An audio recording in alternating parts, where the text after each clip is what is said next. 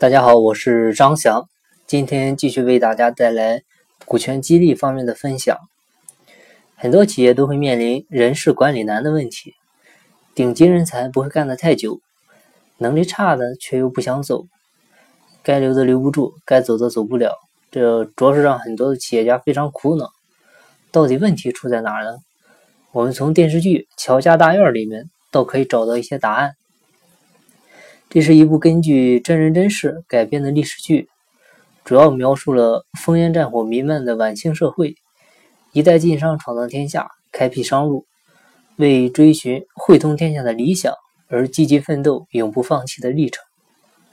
剧中弃如经商的乔致庸，啊，以信、义、利为本，把他所主持的家业发展到了极致，直到实现了汇通天下、货通天下的愿望。但是，即便乔致庸做得很好，也没能避免像上面所谈到的这些问题。当时，副字号最能干的伙计马巡要向乔致庸要求辞号，并且递上了辞呈。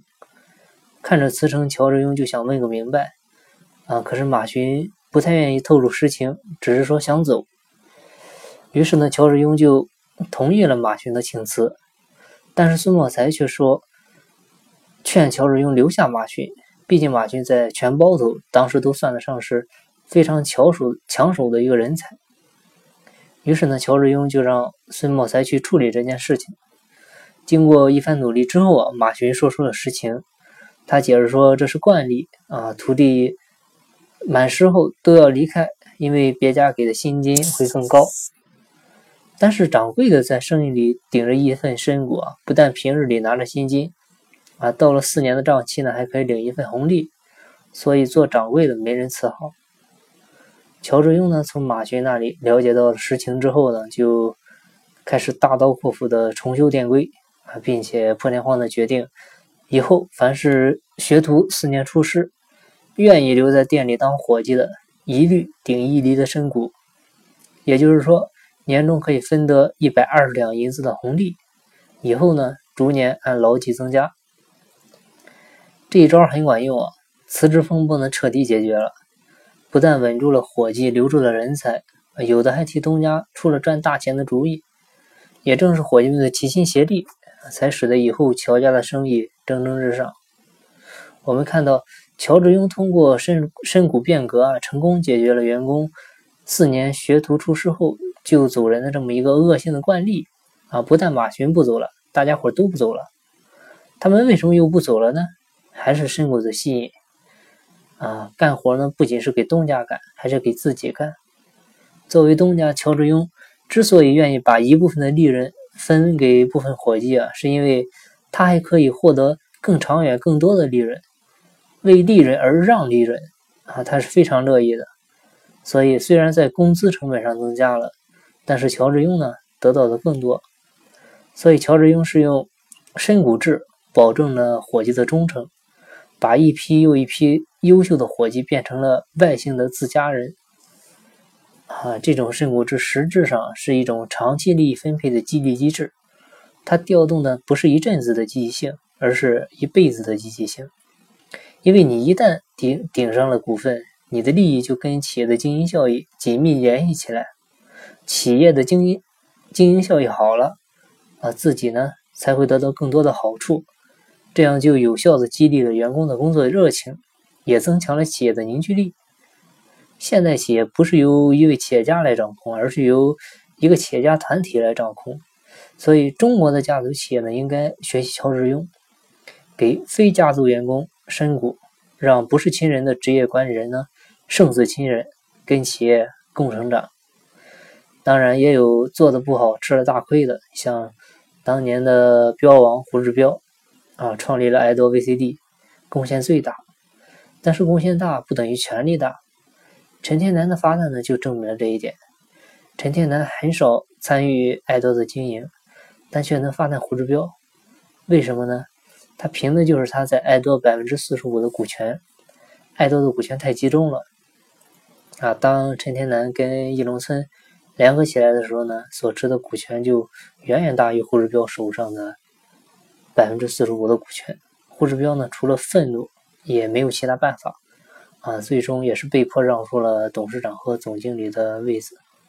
所以啊，我们会看到，不管是乔致庸还是胡志标，股权都对他们产生了深远的影响。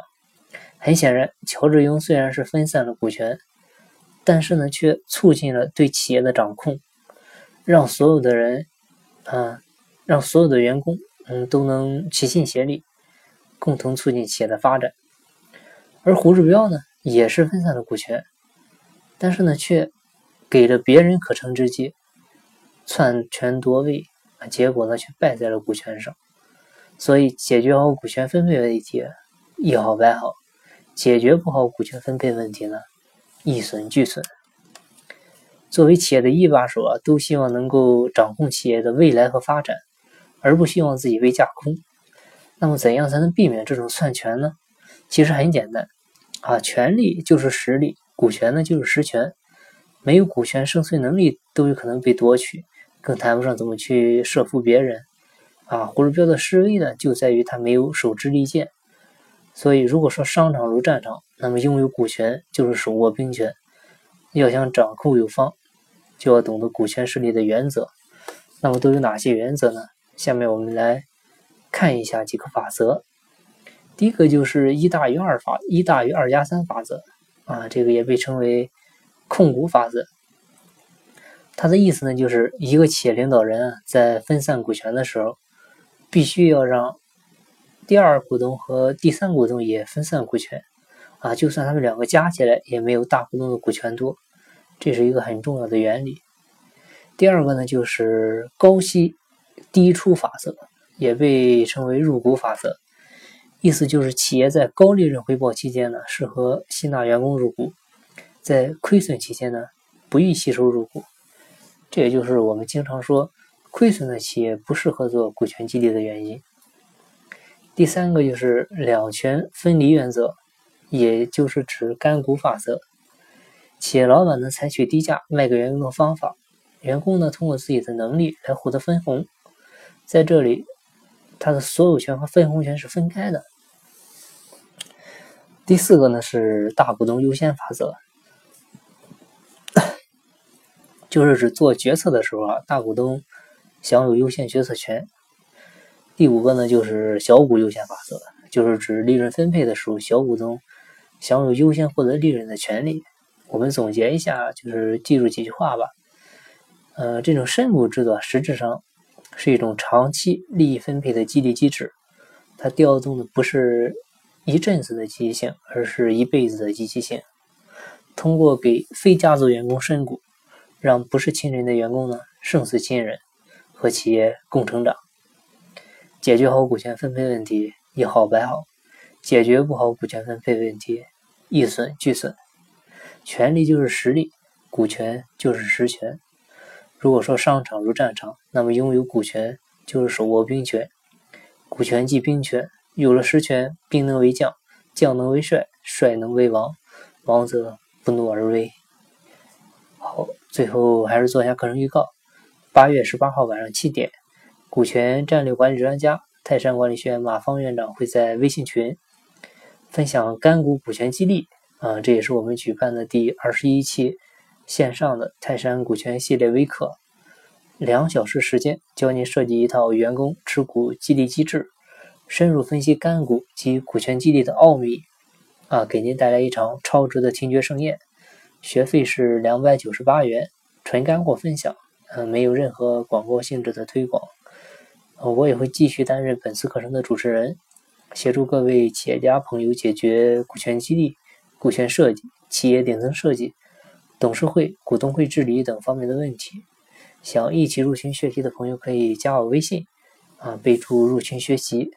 我的微信号是三二八六三四九六幺，静不在西天，经在路上。